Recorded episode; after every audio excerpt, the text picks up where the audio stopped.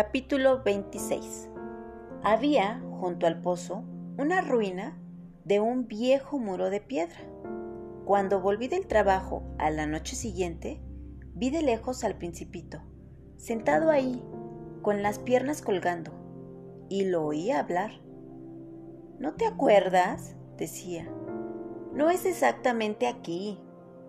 Probablemente otra voz le contestó, ya que él respondió. Sí, sí, es el día, pero este no es el lugar. Continué mi camino hacia el muro.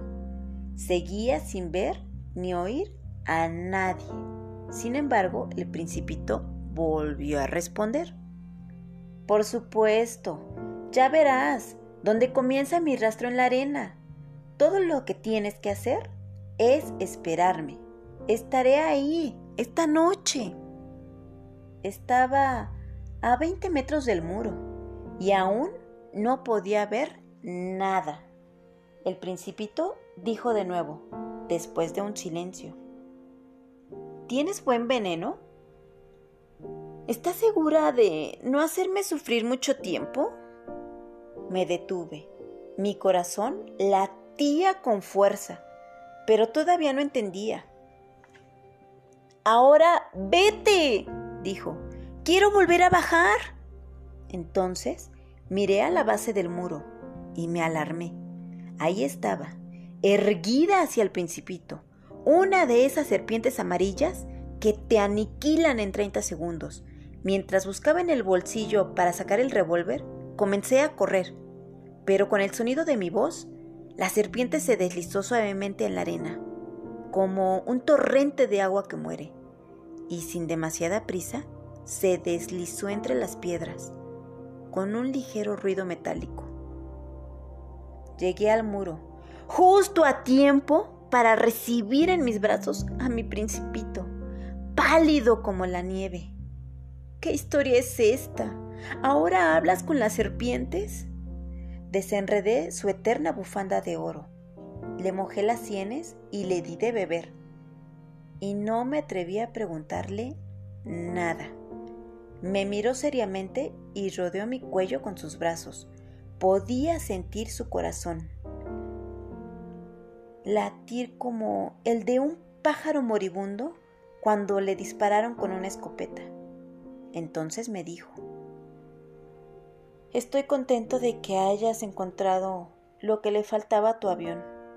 Vas a poder volver a tu casa. ¿Cómo lo sabes?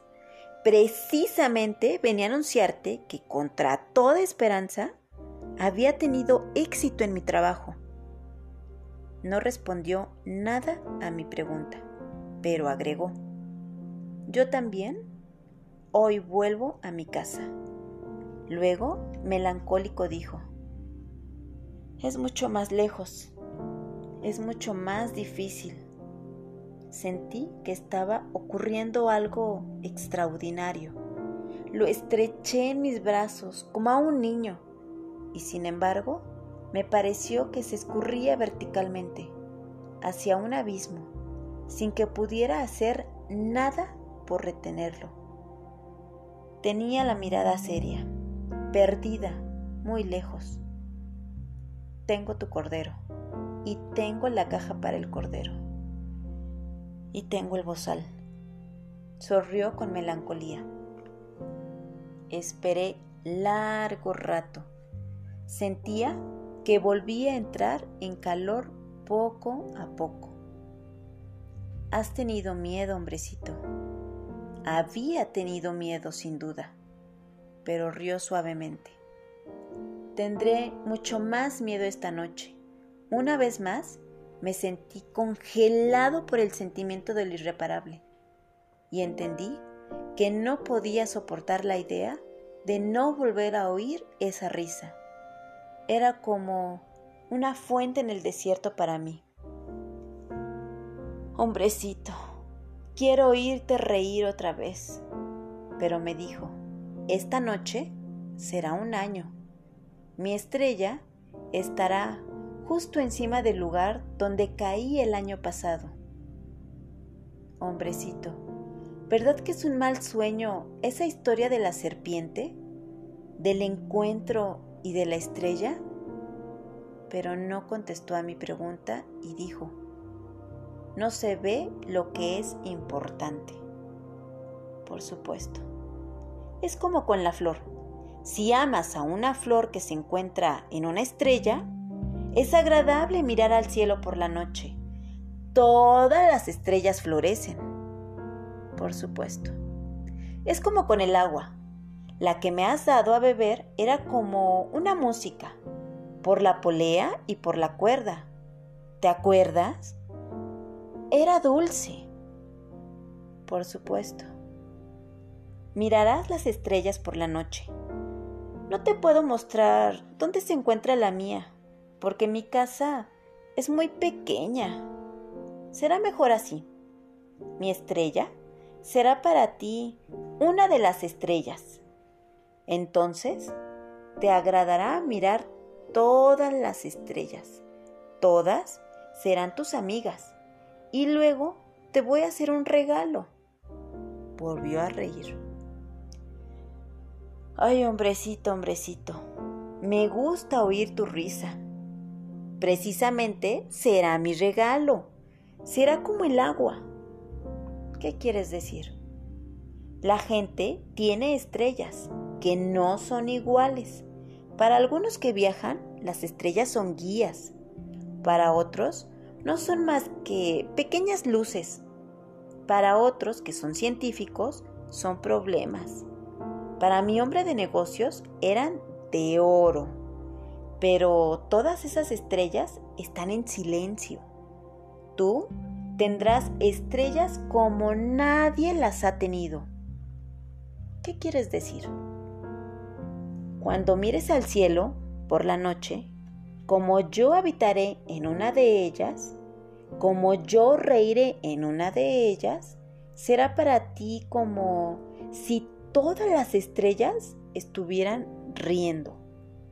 Tú tendrás estrellas que se ríen y sigue riéndose. Y cuando sientas consuelo, siempre se encuentra consuelo, te alegrarás de haberme conocido. Siempre serás mi amigo, querrás reírte conmigo y abrirás a veces tu ventana, así, para divertirte. Y tus amigos se sorprenderán al verte reír mientras miras al cielo. Entonces les dirás, sí, las estrellas siempre me hacen reír y pensarán que estás loco. Te habría hecho una mala jugada. Y volvió a reír. Será como si te hubiera dado en lugar de estrellas un montón de campanitas que saben reír. Y volvió a reír. Después se puso serio. Esta noche, ¿sabes? no vengas. No voy a dejarte. Parecerá que me duele. Parecerá un poco como si me hubiera muerto. Así son las cosas. No vengas a ver esto.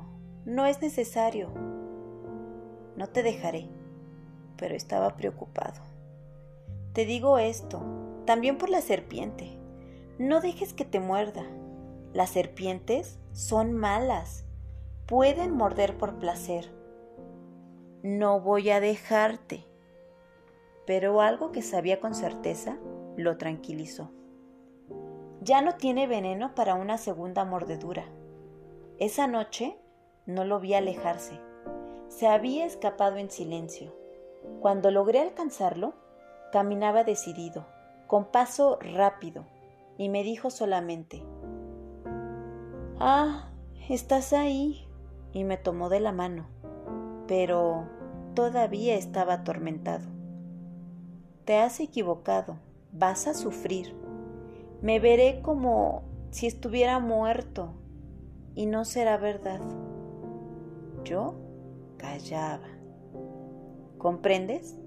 Es demasiado lejos. No puedo llevar mi cuerpo ahí. Es demasiado pesado y me quedé en silencio. Pero será como una vieja corteza abandonada. No son tristes las viejas cortezas. Y seguí en silencio. Se desanimó un poco, pero hizo otro esfuerzo. ¿Sabes? Será agradable. Yo también miraré las estrellas. Todas las estrellas serán pozos con una polea oxidada. Todas las estrellas me servirán una bebida. Yo callaba. Será muy divertido. Tú tendrás 500 millones de campanitas. Yo tendré 500 millones de fuentes. Y también se quedó callado, porque estaba llorando. Está justo ahí. Déjame dar un paso a mí solo. Y se sentó porque tenía miedo y continuó diciendo, ¿sabes? Mi flor, soy responsable de ella y es tan débil y es tan ingenua. Ella tiene cuatro insignificantes espinas para protegerse del mundo. Me senté porque ya no podía mantenerme de pie. El principito dijo, Listo, eso es todo. Dudó un poco más. Luego se levantó. Dio un paso. No podía moverse. No hubo nada más que un relámpago amarillo cerca de su tobillo. Se quedó quieto un momento. No gritó. Cayó suavemente, como cae un árbol, a causa de la arena ni siquiera hizo ruido.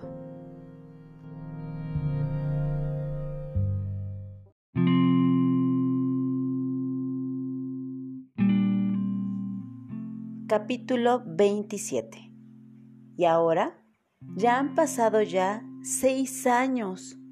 Nunca antes había contado esta historia.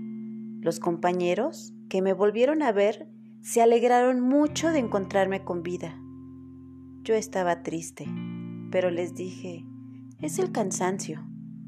Ahora he sentido un poco de consuelo, aunque no del todo, pero sé que ha regresado a su planeta, porque al amanecer no encontré su cuerpo, y no era un cuerpo tan pesado. Y me gusta escuchar las estrellas por la noche. Son como 500 millones de campanitas. Pero sucede algo extraordinario el bozal que dibujé para el principito, se me olvidó añadir la correa de cuero. Nunca podría haberla atado a las ovejas, así que me pregunto, ¿qué habrá pasado en el planeta? Quizá el cordero se comió a la flor.